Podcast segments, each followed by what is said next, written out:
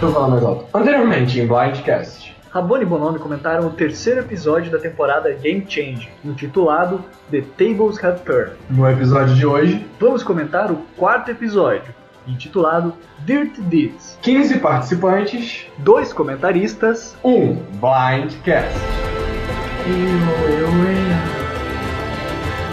Sejam bem-vindos ao Blindcast. Eu sou o Bonomi E eu sou o Rabone. E hoje, como nós já dissemos na introdução, nós vamos comentar esse episódio que, meu Deus, falta adjetivos e argumentos e qualidades para descrever no meu vocabulário esse episódio. Na, na falta de adjetivo, fala maravilhoso, como eu sempre falo mesmo. Mas, cara, o que eu curti muito nesse episódio, que eu achei ele super completo, eu achei que ele mostrou bastante, tipo, o que cada tribo tá passando. Eu acho que deu pra. Na falta de um episódio anterior, que tinha sido muito breve, que não mostrou tanto o que as tribos estavam sentindo, é, e focou mais no, no CT e nas provas, esse episódio já foi mais fundo. Mostrou que eles realmente estão passando em, jogo, em questão de jogo, né, em questão de social, e deu pra dar um episódio em que você, você consegue ver o futuro, sabe? Você já com- começa a conseguir enxergar um futuro pro jogo. E durante o episódio a gente estava justamente se questionando quem que ia pro CT, justamente porque estava aparecendo bem todas as tribos. A gente chegou no momento até a ponderar que talvez fosse a Tavua ou a própria Mana depois do, do Hayward, porque tava muito destaque para personagens que até então não tinham aparecido. Esse episódio, por mais que ele não tenha, ele tenha sido o episódio que menos mostrou gente, ele acabou mostrando gente que até agora não tinha aparecido. O que eu achei bem legal, porque a gente já tem, a gente já consegue ter uma visão completa de todos, quase todos, pelo menos, de quase todos os participantes do, da temporada. Então, eu acho que tipo, a partir de agora a temporada tem tudo pra ficar cada vez melhor. É o único que não tá aparecendo bem e que não apareceu nesse episódio de novo, e isso me preocupa muito, é o Zeke. Apenas contextualizando pro pessoal, é, o JT foi o que mais apareceu no episódio, teve oito confessionários, seguido da Debbie com cinco, o Ty com quatro, e daí a gente teve a, aí daí a gente teve a Michaela com. A gente teve a Michaela e a Sandra com três, o Jeff e a Sarah com dois, a Sarah teve dois confessionários, o que foi muito bom depois de um episódio que ela foi praticamente invisível. E com o confessionário Albert, Brad, Hale e Troyzan, e com zero confessionários Andrew, Siri, Ozzy, Sierra e Zeke. E como eu falei agora há pouco, me preocupa muito em relação ao Zeke, porque embora alguns desses outros participantes oscilem, a Andrew já teve alguns episódios que apareceu um pouquinho mais, Siri, Ozzy também, a Sierra, o Zeke não, o Zeke ele segue assim extremamente under the radar, quase invisível. É, cara, o que me deixa até triste, né? Porque eu gosto do Zeke, particularmente, eu queria ele indo longe na temporada. Tomara que ele tenha. que ele possa mostrar mais do jogo dele e tudo mais. Às vezes ele tá sendo escondido, não sei. Mas espero que ele apareça mais mais pra frente e possa mostrar o gameplay dele, porque ele é um, participante que eu gostei muito lá em Menino Universo Gen X. Espero gostar também agora em Game Changer que ele faça um jogo ainda melhor do que Menino Universo Gen X. É, a gente não sabe se a edição talvez tenha escondido eles, ou então simplesmente que a história deles não aconteceu. E até puxando já para a questão da Tavu, que é o nosso primeiro item da pauta, é, a Tavu simplesmente não foi para nenhum CT, né, como Tavu, e alguns membros da Tavu, como o Zeke, a Siri, o Ozzy, eles simplesmente não foram ainda para o Conselho de Imunidade, eles ainda nem acenderam a tocha deles. Então pode ser simplesmente que a história deles ainda não tenha começado do jogo. Mas ainda assim é preocupante, porque você vê a Sarah, ela teve bons confessionários no primeiro episódio, falando como ela ia jogar e tal. E ela ainda apareceu nesse novo episódio agora se conectando ali com o Troyzan, que pode ser um indício de alguma coisa que possa acontecer com eles ali nos próximos episódios. Ou seja, a gente vê uma história que pode começar a acontecer. Pode ser que tenha, pode ser que não tenha, pode ser que seja útil só para um episódio, mas mostra algum indício de história. Pode ser que o Zeke, a história do Zeke ainda não tenha começado, mas a gente está no episódio 5 e não ter mostrado nada dele, é quase como dizer, olha, esse aqui não tem nem chance de ser o winner da temporada. É, não, mas também tem a, o caso de que a Tavu ainda não foi pro CT, entendeu? Ninguém, nenhum, o único membro da Tavu que já foi pro CT foi o Troyzan. E quando vai mostrar alguma história da Tavua, geralmente gira em torno do Troyzan, que é o caso do Troyzan estar em minoria ou da briga Siri e Ozzy, entende? Então, eu acho que esses seis ali da Tavua, quando chegar na Merge, ou até nesse, swap agora, eles vão ter a capacidade de aparecer mais, porque agora eles vão começar a ir pro CT, agora eles vão começar a aparecer pro jogo. O que eu acho bem legal, porque vai poder mostrar mais personagens ainda. Mas eles ainda estão escondidos ali, ainda não dá pra saber direito quem é Andrea, ainda não dá pra saber direito quem, até quem é Siri e quem é Ozzy. Troyzan tá aparecendo mais e o Zeke, que a gente mesmo já falou que tá escondido. Nesse episódio, o que eu achei legal é que a Sarah apareceu bastante. Já tinha aparecido um pouquinho da Andrea antes, mas a Sarah foi a primeira a aparecer e continuar repetindo aquela frase que ela tá dizendo. Que ela vai querer ser uma criminosa nessa temporada e que ela vai querer mostrar realmente as garras dela e o gameplay dela. O que eu achei bem legal. Sim, ela já se mostrou ali conectando com o Torzan, mostrando que tá apta a dar um blindside no tribo. Né? Seria interessante, até porque o Troyzan tem um ídolo. Ele poderia guardar esse ídolo para fazer outra jogada. Não torço pro Troyzan, mas seria genial se ele conseguisse guardar esse ídolo e fazer jogadas na merge. Não fazer a cagada que o JT fez.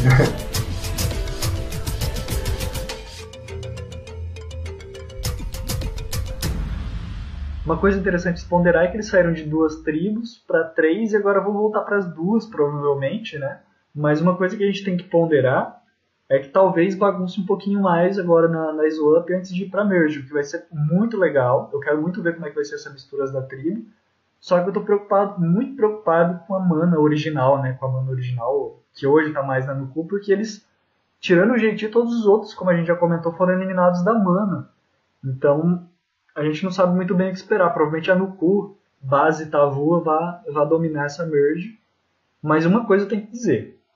Se o Zeke e a Siri continuarem fazendo os puzzles, continuarem junto e continuarem fazendo os puzzles, eles vão continuar vencendo, cara. Porque que dupla maravilhosa. A gente já comentou isso. E nesse episódio a Siri mandou bem. E o Zeke ali no desafio de recompensa, cara, pôs o slide, foi muito bem. Sim, cara, eu amo o slide puzzle. Eu, quando eu olhei para aquela prova, eu falei: se eu tivesse nessa temporada, eu estaria ali no final e tava me dando até raiva. Porque tinha gente fazendo super errado aquele slide puzzle ali. Porque slide puzzle tem macete para você resolver. O Zik fez certo? O Zik, o, Zik, o Zik fez certo. Ele mesmo falou, eu faço no meu celular. Você chegou a ver esse momento que ele falou? Cara, isso foi uma das coisas que eu mais gostei nessa prova de imunidade. E eu entendo que eles mostraram isso só hoje, porque teve, de certa forma, importância pra trama do episódio, pra trama das tribos. Mas uma coisa que, se Survivor pudesse ter duas, três horas, é uma coisa que eu gostaria de ver é, que é justamente essa coisa da estratégia, de como que eles decidem, como que eles vão fazer a prova, que é uma coisa que raramente acontece, que raramente é mostrado, na verdade, né? E que hoje a gente teve esse prazer de assistir nesse episódio. Sim, foi algo que eles começaram a mostrar ali pela temporada Redemption Island, South Pacific, por ali. E é algo que eu gostava muito. A primeira vez que eles fizeram isso, ele eu fiquei muito feliz, tipo, eu, eu realmente gostei e eu acho que é algo muito legal para você mostrar na temporada a preparação da prova, a estratégia da prova. O que, o que tipo, você, você consegue entender porque cada um tá em cada posição, entende? E tipo, você começa a entender melhor a tribo. É, a gente começa a perceber toda uma dinâmica que tem, né? Um ótimo exemplo disso foi justamente o que aconteceu com a Deb e com o Brad, que depois a gente vai comentar um pouquinho mais sobre isso, né? Mas, tipo, já deu uma pitada ali do que ia desenrolar no episódio. Mas antes da gente comentar da Mana, Rabone, o que, que, você achou dessa prova? Nosso comentador oficial e avaliador de provas. Cara, eu gostei muito dessa prova. Eu tô, eu tô babando pelas provas dessa temporada. São todas repetidas, é, mas são provas boas que eles estão pegando. Eles estão conseguindo pegar provas muito boas e competitivas. Tinha aquela parte inicial de você é, de você puxar com o arpão, o nome daquilo é arpão, né? De você puxar com o arpão a, tanto o arcozinho quanto aquela madeira tinha a parte de cavar para encontrar a bola, que finalmente a Michaela teve a oportunidade de mostrar o quanto ela é boa em provas. Que ela cavou aquela bola, tipo, me deu medo.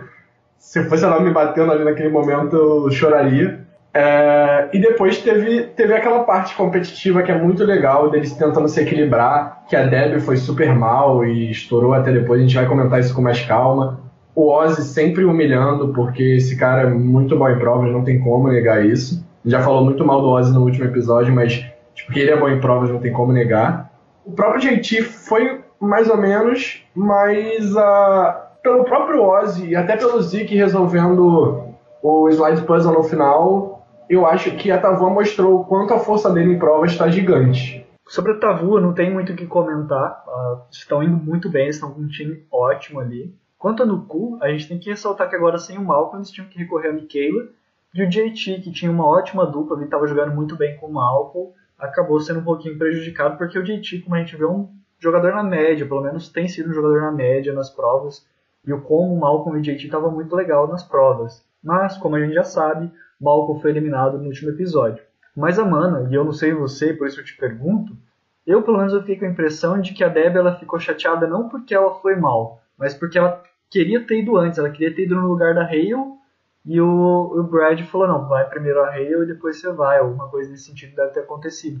Porque a gente vê a Deb falando, olha, eu fui, eu sou boa de equilíbrio e tal, e depois a gente vê ela brava porque ela não foi antes. Porque a Hale é a princesinha que o Brad faz tudo que ela manda, tudo que ela quer. É, cara, o Brad tá mandando na, na mana, ele tá deixando isso óbvio. Ele é aquele cara. A gente até criticou isso em blindcasts anteriores, que ele é aquele cara que chega e fala: Ah, eu sou o coach dessa tribo e a tribo vai fazer o que eu mandar. Teoricamente tá dando certo. A tribo tá indo bem até em provas, pro, pro cast que tem, né? Que são pessoas que não são tão boas em provas ele tá fazendo a parte dele muito bem, entende? Tanto que ficou imune fácil né, é, no episódio de hoje. Que homão, né, nesses dois episódios. Que homão da porra, né? É, só que o problema é esse. Ele tá deixando claro que o controle é dele.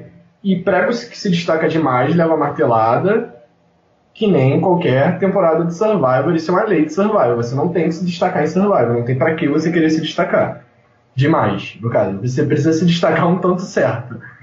E aí eu acho, eu acho que tá acabando se, se matando nisso. Mas ele tem pessoas que defendam ele. Eu acho que ele ainda tem o controle dessa mana. A Debbie tá se queimando mais do que queimando o próprio Brad. Ela vai queimar os dois no final. Mas ela vai ser eliminada e vai deixar o Brad queimado para continuar jogando e poder se recuperar depois. E eu achei a discussão sem fundamento, sinceramente. Eu achei sem fundamento. Eu acho que ela poderia ter ficado calada e tentado agir é, sorrateiramente ao invés de tentar explodir que nem ela fez. A edição da Debbie estava tão boa essa temporada, até no Edge que eu comentei que eu tinha que pedir desculpa pro pessoal porque talvez eu tivesse sido influenciado pela minha visão das temporadas anteriores. Acho que eu falei isso até aqui no Blindcast, se não me engano. E, de fato, a Debbie estava com uma edição muito boa essa temporada.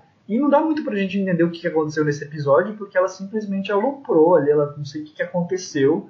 Não entendo de mulheres normalmente, entendo menos ainda em Survivor, mas ela aloprou ali, quis ir pra cima do Brad, foi muito contrário à edição que ela estava tendo até agora, de uma pessoa mais séria, de uma pessoa mais calma, que sabe avaliar as coisas. E eu achei muito estranho isso. Mas felizmente pro jogo do Brad, para aqueles que torcem pro Brad, se é que tem alguém que torce pro Brad, eu não sei. É, embora seja a minha aposta da temporada, não quer dizer que eu necessariamente torço para ele.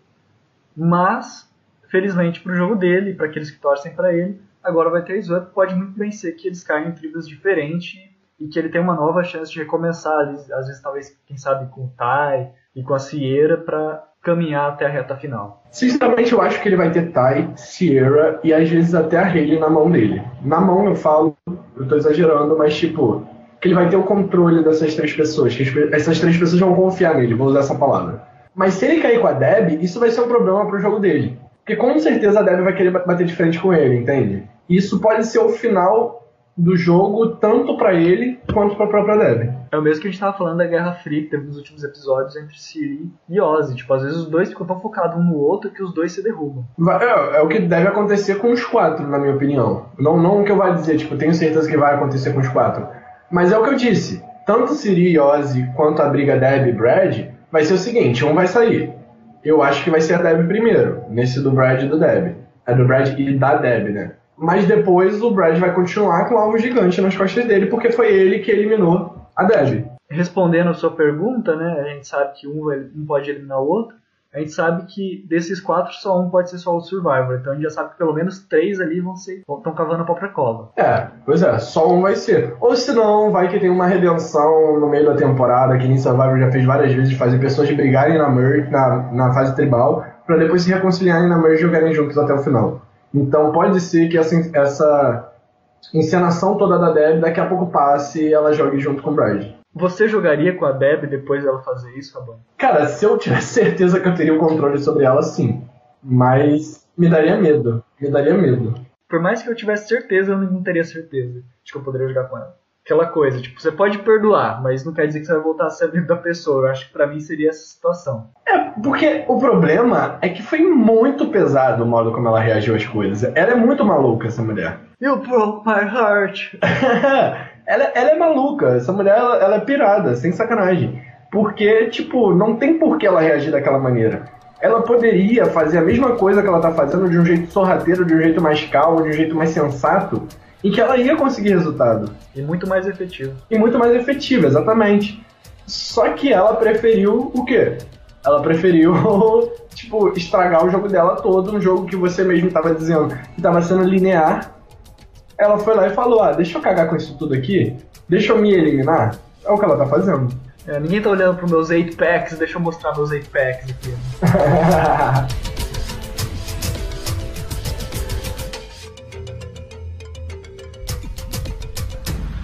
Agora então vamos falar dessa prova de imunidade que selou praticamente o destino do JT, como a gente vai falar daqui a pouco, né? Ele era o que mais precisava vencer, como ressaltou a Sandra. Então, Rabone Medeiros, descreva para mim como foi essa prova de imunidade. Clichê, né? Como sempre, como estão sendo todas essas provas dessa temporada, mas, tipo, eu acho que nessa temporada eles estão sabendo fazer o clichê bom. Eu tô falando isso todo episódio do Nerdcast. Eles estão sabendo aproveitar as provas clássicas e boas. E, e essa de, de, tipo, girar o cubo, tirar aquela chave da mola, aí depois tem, teve aquela segunda parte que você tinha que carregar as sandbags para um, um, uma trave de equilíbrio. E finalizar numa coisa que eu amo em Survivor, que é esses tiros, principalmente quando é num, num super estilingue. Eu acho que, tipo, deixou, deixou a prova, tipo, super animada, deixou a prova, tipo, super bem feita para o competitivo, entende?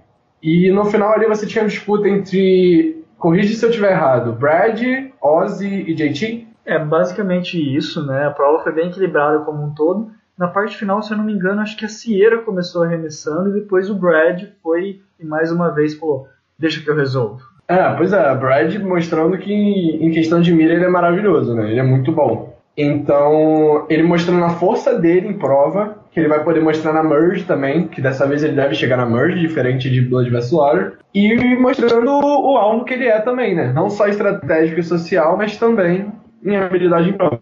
Pode escrever o que eu tô falando. O Brad vai ter uma running streak, ele vai vencer todos os desafios de imunidade até o final da temporada e vai ganhar essa season com 11 votos a zero. vai ganhar todos, todos os desafios, tipo, não vai perder nenhum. Isso. é, não, cara, eu acho que ele tá muito bem em provas, sim. É o único bom em provas daquela, daquela mana. Às vezes salva a Hayley ali, né? E os outros são. A Sierra. A Sierra é muito boa também. Ela mostrou que é, mostrou porque o apelido dela é vaqueira, porque no arpão, na primeira prova, ela foi super bem. Mas a, essa tribo ainda é mais fraca em provas. Mas mesmo sendo mais fraca em provas, conseguiu ganhar essa prova, tipo, com folga. Mesmo brigando contra um Ozzy que sempre se garante na parte da prova que ele bate no peito e fala é comigo. Cadê seu Ozzy agora, os fãs do Survival que gostam do Ozzy? pois é, foi muito mal nessa prova. Foi muito mal não, né? Ganhou. Ganhou não, ficou em segundo, mas tipo, ficou imune. Mas, se eu não me engano, se eu não me engano, me corrijam se eu estiver errado, a Tribo Verde, a Tavua, foi a primeira a chegar no Stiling. Foi a primeira a chegar no Stiling. E eu cheguei a achar que a Nuko ia ganhar, cara muito na mão do JT, tanto que ele errou o último alvo e depois o Ozzy, não sei como, conseguiu vencer tipo, no último instante. Eu tava esperando um CT da Tavua, sinceramente. É, não tava tanto porque eu assisti o episódio meio atrasado e já tinha pego alguns spoilers aqui na, no Facebook, né? E aí é, eu, eu já tinha ideia que a Nuko ia. Mas o, a edição do episódio deu a entender que a Tavua ia, iria no caso, e que ia ser um CT muito bom, sinceramente. E acabou que quem foi foi a Nuka, né? Outro CT, né? Dessa vez só com eles, sem a presença da Mana no CT. E a Nuko que, pra mim, protagonizou esse episódio, teve os melhores momentos desse episódio. E finalmente saiu alguém da Nuko, né? É, finalmente saiu um Nuko original, né? Alguém tomou no Nuko. Justamente por causa do açúcar, né? Quem diria? É, pois é. Eu, eu achei genial, sinceramente. As críticas que eu tenho a fazer da Sandra que eu sou um cara que critica bastante a Sandra, desculpa a Sandra fãs, mas eu sou um cara que sempre critiquei muito a Sandra. Nessa temporada eu não tô tendo motivo. Nessa temporada eu tô vendo a Sandra com um jogo estratégico, um jogo inteligente, tipo, sabendo, tipo, controlar as pessoas. A Sandra tá com um jogo foda nessa temporada e na boa, palmas pra ela. Palmas não, Tocantins inteiro, né? Tocantins, não, no caso Tocantins é pro Jeiti. Tocantins, Tocantins pro Jeiti, palmas você deixa pra Sandra. Eu pego, eu pego o Maranhão ali que é maior, mas, é, né? tem mais história. o Pará, o Pará, o Pará. O Pará, pode ser então. Quem vai parar a Sandra agora? Ninguém vai parar a Sandra. é, cara, precisamos falar sobre a Nuco, né? Precisamos falar sobre Sandra, precisamos falar sobre JT. A gente teve um blindcast extra com comentários também do André Azevedo e do Ingo Dubi, que estiveram aqui presente com a gente semana passada. E se o JT tivesse ouvido aquele blindcast, ele não tinha feito a burrada que fez essa semana, né? É, cara, eu, eu acho que foi o problema que eu sempre falei do jogo do JT. O maior problema do jogo de JT é excesso de confiança. Ele se acha demais desde que ele ganhou Tocantins. Ele ganhou Tocantins porque ele era um cara humilde em Tocantins. Ele tinha é, um jogo estratégico bom, não era o melhor da temporada. O Steven tinha um, um, um jogo estratégico melhor, mas ele soube controlar. Ele soube controlar danos em, em Tocantins e nunca falou: eu sou o melhor jogador daqui.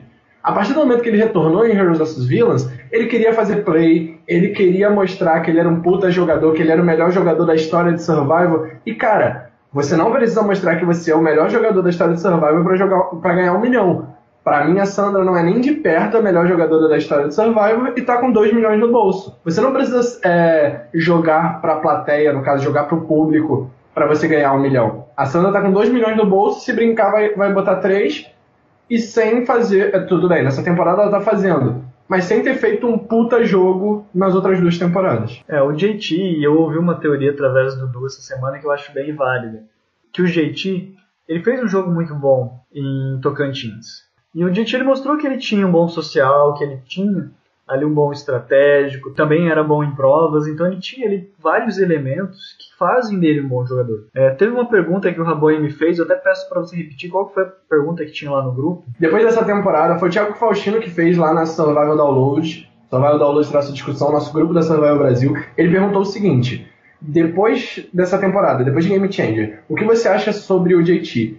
Que ele é um vencedor bom, você continua achando que ele é um vencedor bom, você acha que ele, você continua achando que ele é um vencedor ruim, você mudou de ideia positivamente ou você mudou de ideia negativamente? Então, essa foi uma pergunta que a gente até estava debatendo, eu e o Rabone, antes do episódio. E eu acho interessante a gente trazer essa discussão para cá, porque, por exemplo, para mim, eu acho que ele fez um bom jogo em Tocantins. Como o Rabone mesmo estava falando agora há pouco, ele soube ali ter um bom jogo estratégico, um bom jogo físico, um bom jogo social, né? Talvez não tenha sido o melhor jogo estratégico da temporada, não foi. O Stephen Fishback fez o melhor jogo da estratégia e levou eles para o final.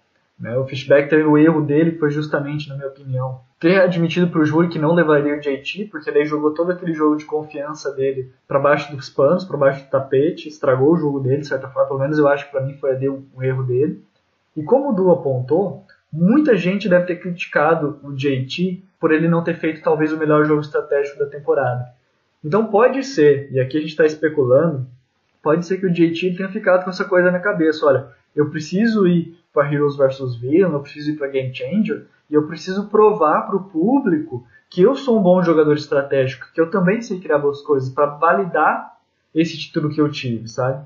E eu acho que não é bem assim o caminho. Ele não precisa validar o título dele. O título dele em Tocantins foi merecido, foi bom, eu teria votado nele, em Tocantins, para ele ganhar. Só que, infelizmente, agora em Heroes vs Villain, em Game Changers, ele está fazendo o que a gente pode chamar de good TV, né? de great TV. Ele está focado muito mais em entreter o público, em querer ser esse jogador estratégico, que ele até poderia ser, mas ele não é, porque ele está muito mais pensando em entreter do que realmente em jogar. Então acho que essa é a falha do JT.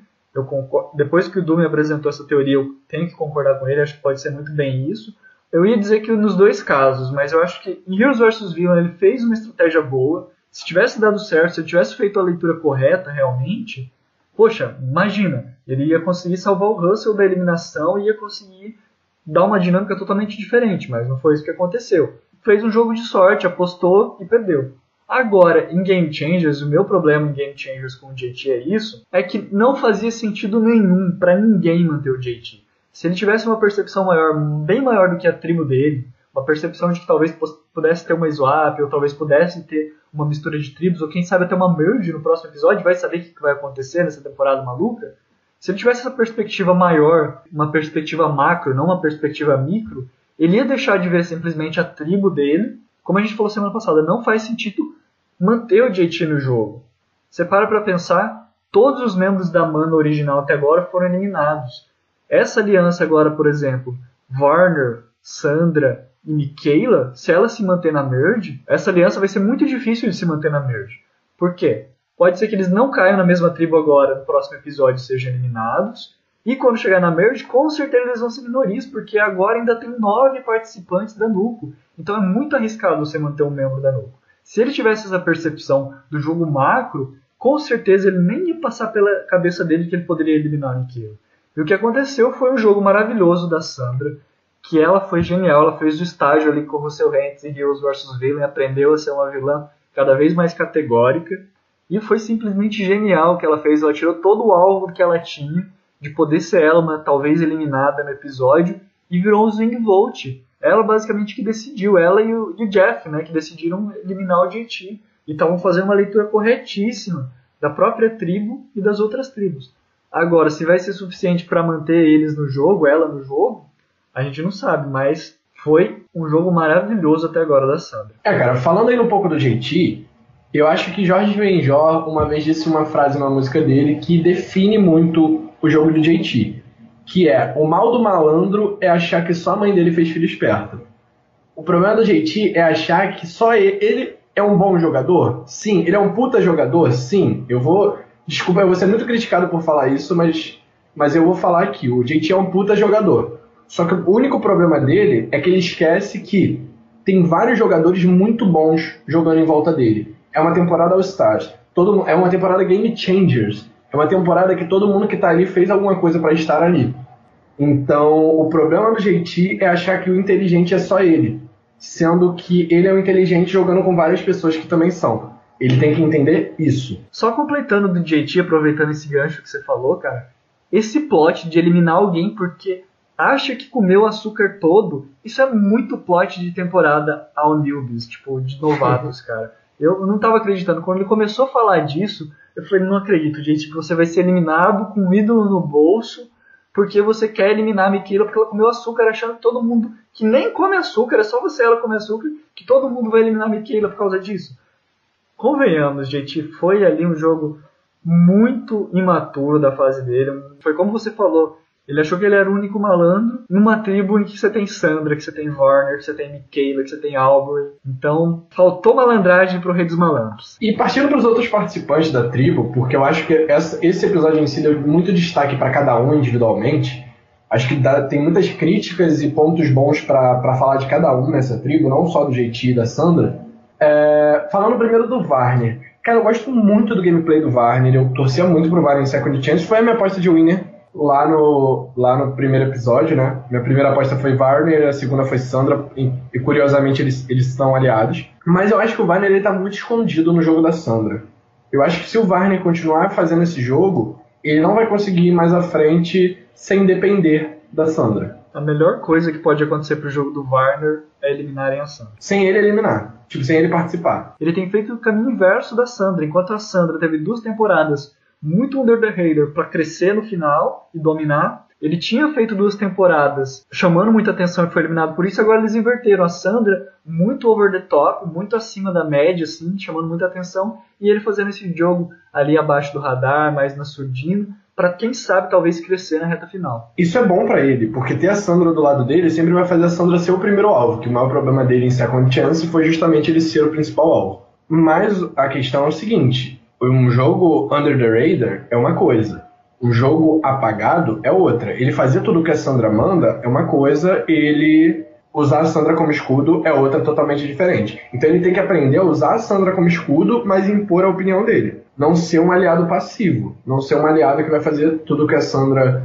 é, vai, vai mandar e dar um milhão de dólares na mão da Sandra. Então, hashtag mais atividade, mais ativos. Sim, no momento certo também. Porque eu tô falando que tá bom até agora. Mas ele tem que saber o momento que ele vai reagir contra a própria Sandra. E só para complementar o que a gente estava falando da Sandra, eu acho que ela tá mostrando um jogo muito bom nessa temporada. Cara, eu eu bato palmas pro que ela fez do lance do açúcar. Foi genial, foi genial. Eu acho que é, eu nunca torci para Sandra em nenhuma temporada. Eu gosto, eu gostava muito dela em Heroes vs Villains. Em Peel Islands eu acho que ela merecia muito vencer. Só que eu nunca achei o gameplay dela sensacional. E nessa temporada, essa mulher tá maravilhosa. Essa mulher tá jogando muito. Queen Stays Queen, tipo, muito Queen mesmo. Então, para mim, tipo, ela tem tudo para ser o nome dessa temporada se ela conseguir chegar até a metade ali da Merge. Cara, o que, que foi aquela cena de quebra de quarta parede? Tipo, quem assiste House of Cards sabe do que eu tô falando.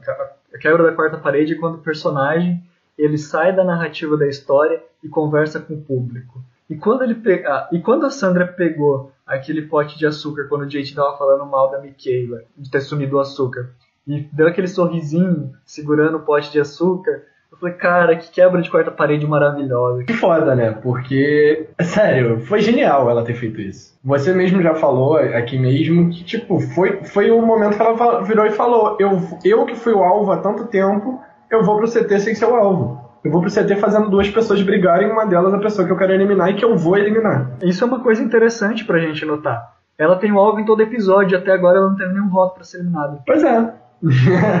ela sempre consegue fugir do alvo dela. Mas também eu acho que quando ela tiver o voto para ser eliminada, ela vai ser realmente eliminada.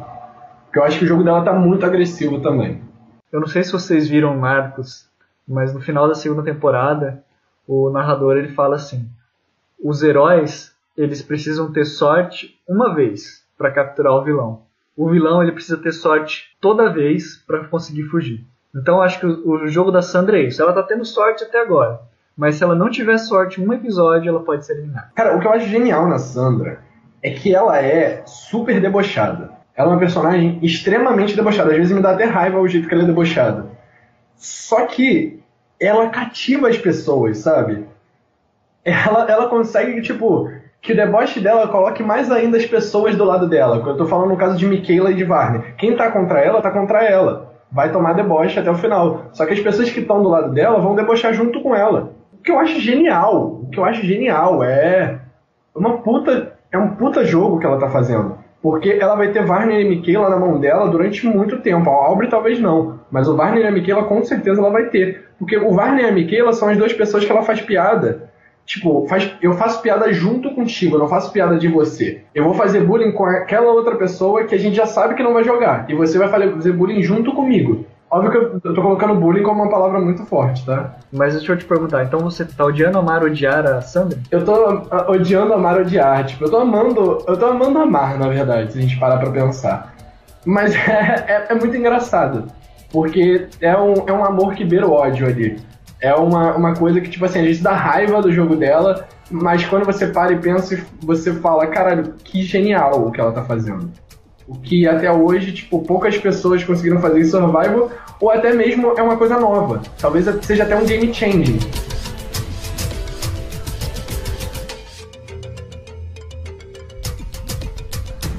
Uma positivamente uma negativamente. Apesar de um pouco under the radar, esse episódio, a Michaela sambou nesse episódio, ela deu meme. E a outra que chamou atenção, mas não tão positivamente, e é um jogo que a gente pode refletir agora, é a Aubrey, porque nitidamente a Aubrey é minoria e que se fosse ter mais um CT para essa trio, com certeza ela seria eliminada. E ela está ciente disso, tanto que ela votou junto com o JT, tentou eliminar a Michaela, tentou dar um blindside na Michaela, mas obviamente quem tomou o blindside foi ela junto com o JT. Eu, eu, eu particularmente não consigo gostar desse do jeito da Michaela. Eu não, não, não sou muito fã desse jeito que a Michaela reage para as coisas, mas eu tenho que assumir que é muito bom para edição para ele ser maravilhoso. Você bola de rir com as atitudes dela e tudo mais. Do jeito que ela trata o Conselho Tribal. Eu acho que é ruim estrategicamente, sinceramente. Eu acho que é um jogo mal feito, as coisas que ela faz. Ela deixa muito claro as coisas que ela tá fazendo. Mas é engraçado, é bom, entretém. E quanto a Aubrey, a Aubrey só tá escolhendo andar com os errados nessa temporada. Ela não tá sabendo escolher quem, quem ela quer do lado dela. Primeiro ela escolheu o Tony, pra depois escolher o JT. então, Aubrey, amiga, você tem um puta jogo, você tem muito o que mostrar, mas tá ruim pra você essa temporada, hein? É, tá feio, não tô com muita expectativa pra Aubrey, né? Ela é a minoria dentro de uma tribo que já é minoria, né? Então. Não, às vezes pode ser até bom, porque se essa tribo vai ser minoria, ela vai jogar do outro lado.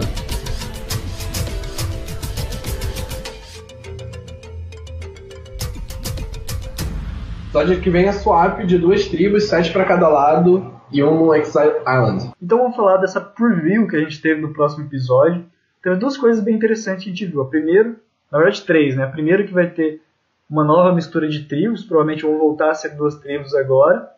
A segunda foi justamente que nós vamos ter uma Exile Island, que eu tremi de medo quando eu vi isso. E, por fim, o retorno de um participante, de um sobrevivente. Cara, é um retorno. Ficou, acho que ficou muito implícito isso daí. Vai ser um retorno de um participante pro jogo, tipo um Redemption Island. Vai ser um retorno de um participante antigo, sei lá, o Boston Rob vai aparecer no barco. Ou é uma coisa tipo super nada a ver que eles só quiseram pimpar? Então, eu acho que foram três coisas diferentes que não tem muito a ver uma com a outra. Eu acho que vai ter essa mistura da tribo, e se eu não me engano, acho que agora nós estamos em 15, então tá sobrando um participante. Então acho que um dos participantes que não for para nenhuma das tribos vai direto para o exílio. exílio, né? Então é bem provável que isso aconteça, né? Tipo, uma consequência. Já o outro, eu ouvi algumas teorias interessantes. Eu vi até que tem um participante, eu não vou falar o nome aqui para poder, vai que é spoiler, né? Fala, fala e corta da edição, que eu quero saber.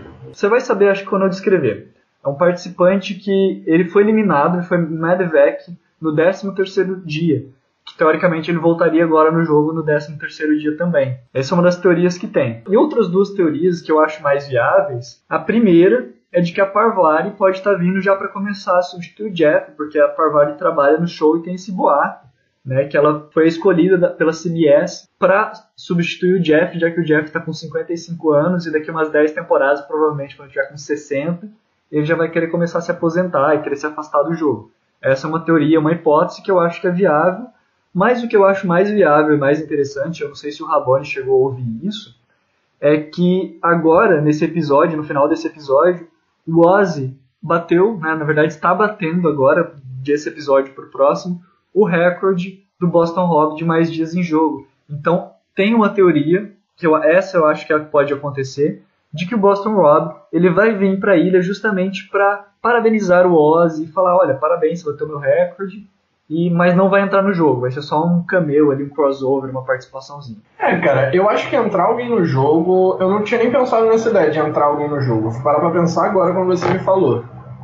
Eu não acho que vai rolar, eu acho que é muito plot, plot, plot twist feia, sabe? É uma plot twist que não é legal. Tipo, é injusta. Sei lá, eu gostei da ideia do Boston Rob ou da Provari. Eu acho essas duas ideias legais e bem, bem criativas.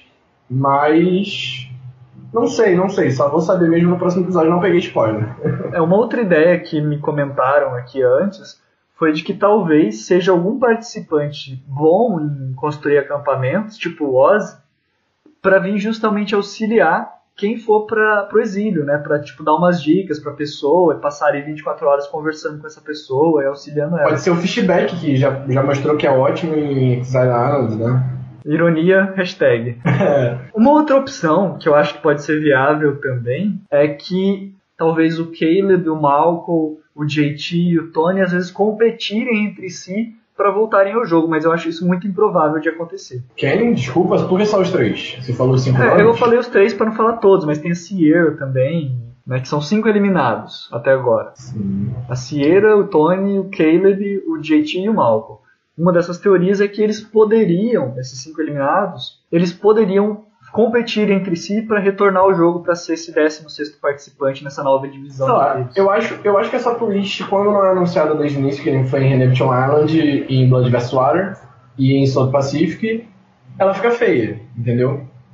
E ah, teve a, teve a Deep Island, que foi bem legal, que teve a twist dos Outcasts, e foi bem legal. Mas eles mostraram, pelo menos eles deram a entender que só vai ter uma pessoa naquele barco. E que vai ser um jogador, um puta jogador. Mas eu ainda acho que a opção mais viável é que seja justamente o Boston, porque pode até ser que seja assim, o Boston Robin vem, parabeniza o Ozzy e vai lá ajudar a pessoa na, na ilha, no exílio, né? Então é, é viável, dá para casar essas duas ideias, ou talvez alguma outra ideia que a gente pode estar tá deixando passar. Mas eu acho que é, é a mais, as mais prováveis são essas do Boston Rob e da Power Sim, sim. E quanto a sua, o que você espera dessa, dessa misturinha aí que vai rolar? Que finalmente eliminem a Sandra. Você espera que finalmente eliminem a Sandra?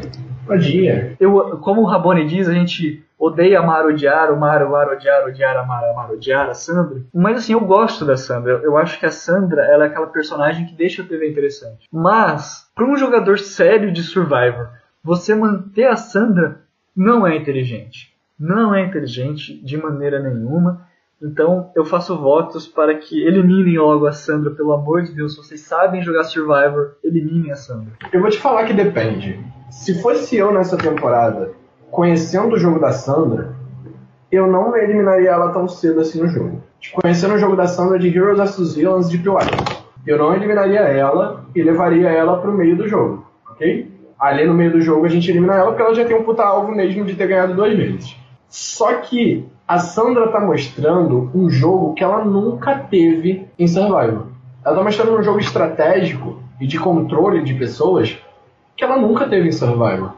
Então, tipo, essa Sandra é super perigosa. Só que eu acho que talvez eles não conheçam tanto essa Sandra, entendeu? Por isso que a Sandra tá durando tanto assim no jogo. Já adiantando um pouquinho aqui o nosso assunto, eu acho que não preciso perguntar, mas apenas para cumprir o protocolo, quem foi o jogador desse, desse episódio, Rabone? Cara, não sei, hein? Tá difícil.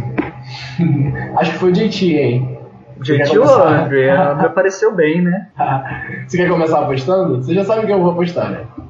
Ah, é a primeira aposta de melhor do episódio, obviamente, Sandra, só pra deixar claro se alguém não percebeu. E o meu, adivinha? Hum... vai ser na Sandra também. Pela segunda vez a Sandra vai levar. É... eu acho que tipo, ela mereceu muito esse episódio, porque ela jogou muito, essa mulher. Essa mulher tá, tá maravilhosa, tá mostrando o quanto ela é foda. Ela empatou agora com, com o Brad, né? A Sandra, Brad. segunda vez, o Brad também duas vezes melhor do episódio. É, deixa eu repetir aqui. Primeiro episódio, primeira parte do primeiro episódio, a gente deu. O Bonome deu pro Malcolm o, o, o melhor jogador do episódio, pro Malcolm e eu pro Tony. Ambos já foram eliminados, então. É, esses dois aí já corta praticamente. No segundo episódio, segunda parte do primeiro, nós fomos unânimes na Sandra. Terceiro episódio, que seria o segundo, foi, ah, fomos unânimes no Brad. E no episódio da semana passada, o terceiro, que seria o quarto, Bolt, unânime no Brad e dessa vez unânime na Sandra. Então tá 2 a 2 aí, Brad e Sandra, dos, dos que ainda estão no jogo. E vamos ver se mais alguém se destaca nos próximos episódios, né? É, tomara, né? Porque a gente não quer o jogo polarizado na mão dessas duas pessoas. Né? A gente quer ser surpreendido. Nos surpreenda, Survivor.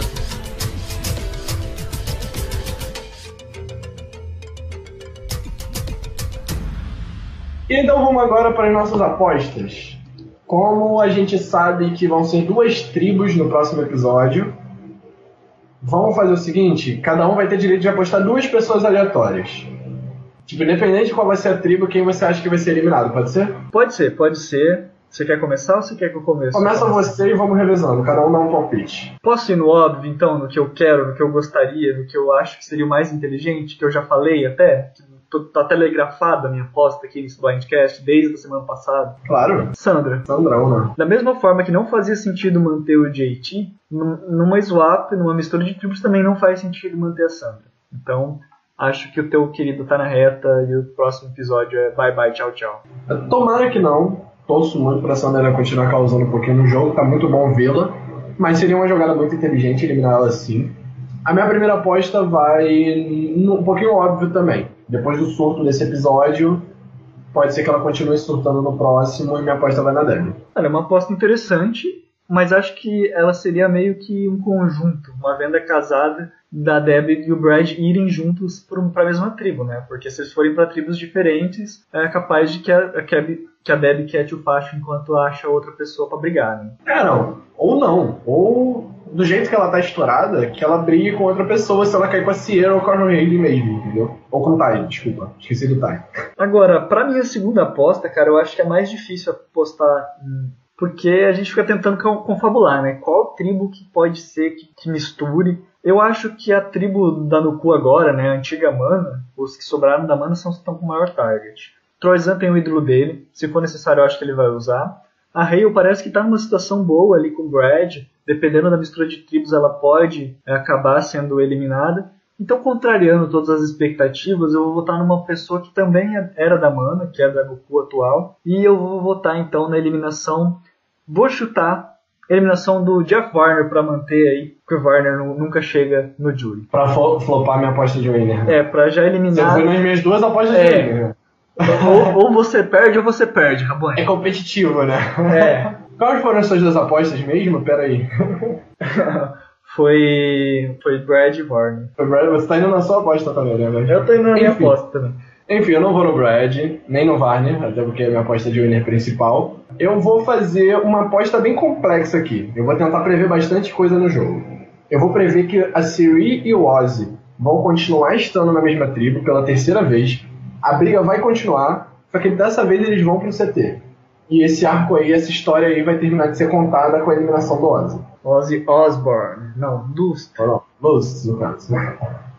Então minhas apostas são Debbie Varner e Ozzy, e as apostas do Bonomi, Sandra e Jeff. Isso aí, vamos ver quem que está certo. Relembrando, quem que tá ganhando essa temporada, Rabone? Não faço ideia, não sério mesmo, perdi a conta. É, o Blindcast está ganhando, né? O Blindcast tá ganhando. Quando eu tava ganhando, eu tava contando. Quando eu tô perdendo, eu não conto. Se você discorda da gente, se você acha que a Rainha Sandra não vai ser eliminada no próximo episódio, se você tem algum outro comentário referente a esse Blindcast, quarto Blindcast dessa temporada, cinco se você considerar o Blindcast zero, porque a nossa contagem é sempre louca e maluca, deixe aí nos comentários, comentem aí no YouTube, comentem no Facebook.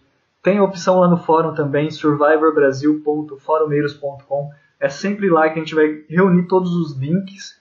E a gente teve uma novidade muito interessante no Blindcast essa semana, mais especificamente no nosso canal do YouTube, que quem acompanha só pelo Mega, ou só pelo Podiomatic, ou só pelo, pelo fórum talvez tenha visto, porque a gente está postando lá também. Mas se você não acompanha pelo YouTube, você perdeu. O que, foi que o pessoal talvez tenha perdido, Labone? Começa com Blindcast e termina com esse. Ah, o Blindcast aí tá, tô zoando. É, gente, gente, semana passada saíram seis Blindcasts extras com temas diversificados. A gente fala sobre o Ozzy, a gente fala sobre a briga de Jeitinho da Sandra, que rolou até mesmo nesse episódio. A gente, a gente fala sobre muita coisa, não lembro agora os seis temas. Mas tá muito legal, depois dá uma parada lá pra escutar, tá no nosso canal do YouTube. E, tipo, são, são discussões, até com o André e com o Ingo, que tava aqui na semana passada, são discussões bem legais. Você vai, vai curtir, provavelmente, se você escutar. E é algo fora do Blindcast. Não tem a estrutura que a gente coloca aqui pro Blindcast e tudo mais. E é bem rápido. São vídeos de, de 5 a, a 15 minutos. Não esqueçam de curtir a página Survival Brasil no Facebook.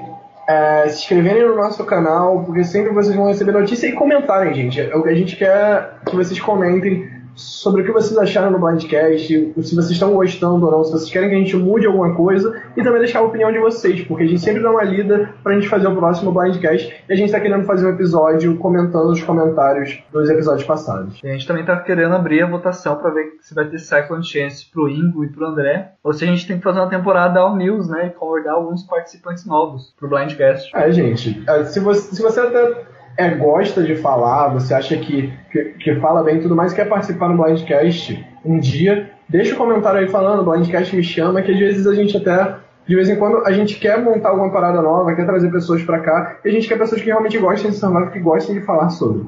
É isso aí então, galera. O Bonomi vai mandar beijo pra alguém. Seguindo a nossa nova tradição, eu não posso deixar passar aqui o nosso agradecimento, nossos beijos e abraços. Então, os nossos beijos e abraços de hoje vão para Davi Moraes Teixeira, Bolachas CC de novo. Hoje também Camila Cedeira e Felipe Norton, que já tinha comentado algumas vezes nos Blindcasts quando a gente lia os comentários no- na temporada anterior, né? Felipe Norton voltando a aparecer.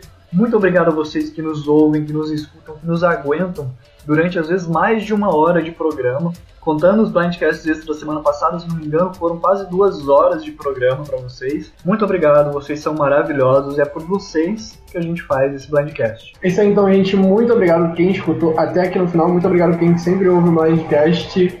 E a gente tá indo embora. Beijo no bumbum de todos vocês. A tribo decidiu e. Tchau. Tchau!